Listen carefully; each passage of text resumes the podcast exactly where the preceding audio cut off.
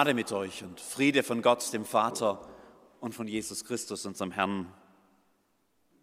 Der Predigtext für heute kommt aus dem Brief des Apostels Paulus an die Korinther aus dem 14. Kapitel. Strebt nach der Liebe. Bemüht euch um die Gaben des Geistes, am meisten aber darum, dass ihr prophetisch redet. Denn wer in Zungen redet, der redet nicht zu Menschen, sondern zu Gott. Denn niemand versteht ihn. Im Geist redet er Geheimnisse. Wer aber prophetisch redet, der redet zu Menschen zur Erbauung und zur Ermahnung und zur Tröstung. Wer in Zungen redet, der erbaut sich selbst. Wer aber prophetisch redet, der erbaut die Gemeinde. Ich möchte, dass ihr alle in Zungen reden könnt, aber vielmehr noch, dass ihr prophetisch redet. Denn wer prophetisch redet, ist größer als der, der in Zungen redet, es sei denn, er legt es auch aus, auf dass die Gemeinde erbaut werde. Nun aber, Brüder und Schwestern, wenn ich zu euch käme und redete in Zungen, was würde ich euch nützen, wenn ich nicht mit euch redete mit Worten der Offenbarung oder der Erkenntnis oder der Prophetie oder der Lehre? So verhält es sich auch mit leblosen Instrumenten, es sei eine Flöte oder eine Harfe wenn sie nicht unterschiedliche Töne von sich geben?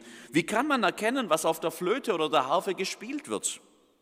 Und wenn die Posaune einen undeutlichen Ton gibt, wer wird sich zur Schlacht rüsten? So auch ihr, wenn ihr in Zungen redet und nicht mit deutlichen Worten, wie kann man wissen, was gemeint ist? Ihr werdet in den Wind reden. Es gibt vielerlei Sprachen in der Welt und nichts ist ohne Sprache. Wenn ich nun die Bedeutung der Sprache nicht kenne, werde ich ein Fremder sein für den, der sie redet. Und der redet, wird für mich ein Fremder sein. So auch ihr. Da ihr euch bemüht um die Gaben des Geistes, so trachtet danach, dass ihr sie im Überfluss habt und so die Gemeinde erbaut. Wenn nun die ganze Gemeinde an einem Ort zusammenkäme und alle redeten in Zungen, es kämen aber Unkundige oder Ungläubige hinein, würden die nicht sagen, ihr seid von Sinnen? Wenn aber alle prophetisch redeten und es käme ein Ungläubiger oder Unkundiger hinein, der würde von allen überführt und von allen gerichtet. Was in seinem Herzen verborgen ist, würde offenbar und so würde er niederfallen auf sein Angesicht, Gott anbeten und bekennen, dass Gott wahrhaftig unter euch ist. Liebe Schwestern und Brüder in Jesus Christus, wir müssen wohl eine ziemliche Problemgemeinde sein hier in Teilfingen. Anscheinend geht es bei uns ja drunter und drüber. Also, oder wie erklärt ihr euch die Tatsache, dass wir uns heute mit so einem Text beschäftigen, den der Apostel ursprünglich an genau so eine Problemgemeinde schrieb? In dieser kleinen christlichen Hausgemeinde in der multikulturellen Hafenstadt Korinth, da gab es ja offensichtlich gleich eine ganze Reihe von Problemen, die Paulus dann zu diesem Brief veranlassten. Da wurde gestritten, da gab es unterschiedliche Parteien in der Gemeinde, da ging man gegeneinander sogar bis vor Gericht. Man pflegte unzulässige Beziehungen miteinander. Selbst beim Abendmahl, das damals in Verbindung mit einem gemeinsamen Essen gefeiert wurde, da stopften sich die einen den Rachen voll, während die anderen zum Teil sogar leer ausgingen. Problemgemeinde halt. Dabei war ja gar nicht alles ein Problem in Korinth. Im Gegenteil, der Apostel bescheinigt den Korinthern dankbar ein reichhaltiges, sichtbares Wirken des Heiligen Geistes in ihrer Mitte. Das ist ihnen wohl aber an manchen Stellen auch zu Kopfe gestiegen. Die verschiedenen Gaben, die der Heilige Geist ganz unterschiedlich an jeden austeilt, wie Gott es will, die waren plötzlich so eine Art Freifahrschein für jeden, der sich darin irgendwie ausleben wollte. Schließlich kann ja das, was von Gott kommt, nicht völlig falsch sein, oder? Und so kam es dann auch in den Gottesdiensten zu einer Vielfalt von verschiedenen Beiträgen, die ein sehr breites Spektrum abdeckten. Auf der einen Seite das sogenannte prophetische Reden, das hört sich für uns jetzt vielleicht seltsam an, bedeutet aber gar nichts anderes als das Reden von Gottes Wort in klaren, verständlichen Worten. Schon die Propheten der hebräischen Bibel waren nichts anderes als Menschen, die Gott als eine Art Sprachrohr gebrauchte. Sie gaben sein Reden weiter und als dann im Neuen Testament in Jerusalem das Pfingstwunder geschieht, da erklärt Petrus in seiner Predigt genau das zum Kern dieses Wunders, was Gott hier tut. Das ohne Unterscheidung von Alter und Herkunft und Geschlecht jeden der Heilige Geist nun befähigt, ganz unterschiedliche Menschen befähigt, von Gott zu reden. Man muss also nicht mehr irgendeine spezielle Rolle haben, muss nicht mehr erst Priester oder Schriftgelehrter sein, Theologe oder Pfarrer oder eben Prophet. Otto und Petrus, das ist's, was durch den Propheten Joel gesagt worden ist, und es soll geschehen in den letzten Tagen, spricht Gott, da will ich ausgießen von meinem Geist auf alles Fleisch, und eure Söhne und Töchter sollen Weissagen, und eure Jünglinge sollen Visionen haben, und eure Alte sollen Träume haben, und auf meine Knechte und Mägde will ich in jenen Tagen von meinem Geist ausgießen, und sie sollen Weissagen. Gottes Geist befähigt Menschen, mutig sein Wort weiterzusagen. Und das zeigt sich in Korinth. Und das ist gut so. Auf der anderen Seite des Spektrums das sogenannte Reden in Zungen, wobei man gleich dazu sagen muss, dass in der griechischen Sprache das Wort für Sprache und Zunge genau das gleiche Wort ist. Das stellt uns ein bisschen vor ein Rätsel. Viele verstehen darunter eine Art ekstatisches Gebetsreden das sich nicht mehr auf der Ebene der verständlichen Sprache bewegt und das den Beter auf einem anderen, viel tieferen Niveau anspricht. Vom Geist, der für uns betet, wenn uns die Worte fehlen, spricht Paulus an anderer Stelle. Ja, sogar vom Geist, der geradezu in uns stöhnt. Was für uns in unserer kirchlichen Tradition jetzt völlig fremd klingt, das ist bis heute in anderen Frömmigkeitstraditionen der christlichen Kirche weltweit alltägliches Erleben vielleicht auch in Korinth.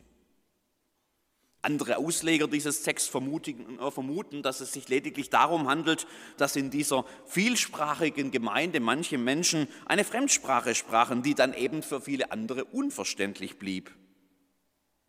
Ich weiß es letztlich nicht, aber jedenfalls ist das doch der Punkt, wo wir jetzt feststellen müssen, dass dieses Durcheinander der Äußerungen, die es hier beschrieben wird, etwas ist, was unserer Gottesdiensttradition und unseren kirchlichen Gepflogenheiten hier in Teilfingen völlig fremd ist. So ein Gebabbel.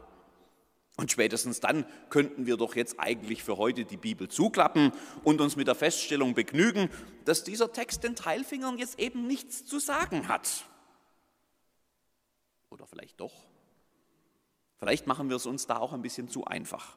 Und ich bin mir sicher, dass es ein paar Punkte gibt, die uns da weiterhelfen könnten.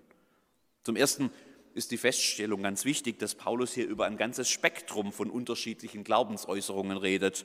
Und zwar ohne dabei irgendeine davon ganz grundsätzlich als Problem darzustellen. Im Gegenteil, dieser Text ist ein Ausschnitt aus einem ganzen Brief und aus einem Abschnitt des Briefs, der schon in Kapitel 12 begonnen hat, wo Paulus geradezu ein Loblied auf die Vielfalt singt. Gottes Heiliger Geist befähigt und begabt unterschiedliche Menschen auf völlig unterschiedliche Art und Weise. Und das ist gut so. Jeder davon ist wichtig. So wie ein Körper verschiedene Körperteile braucht mit unterschiedlichen Funktionen, so braucht die Gemeinde die Vielfalt der unterschiedlichen Begabungen und Betonungen und Frömmigkeitsstile. Sie alle wirkt derselbe Gott durch denselben Heiligen Geist. Und das ist gut so. Wo etwas davon fehlt, da leiden alle darunter.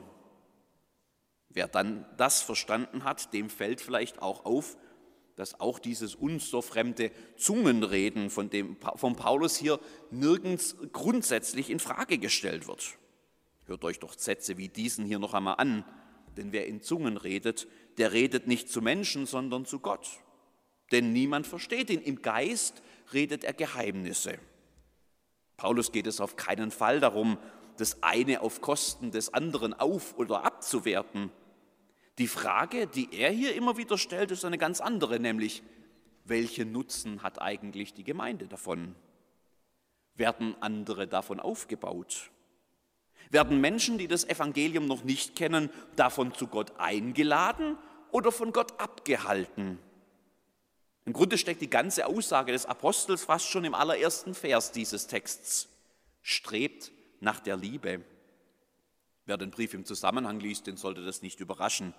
Direkt davor steht das berühmte hohe Lied der Liebe aus 1. Korinther 13, das beim Apostel Paulus so beginnt.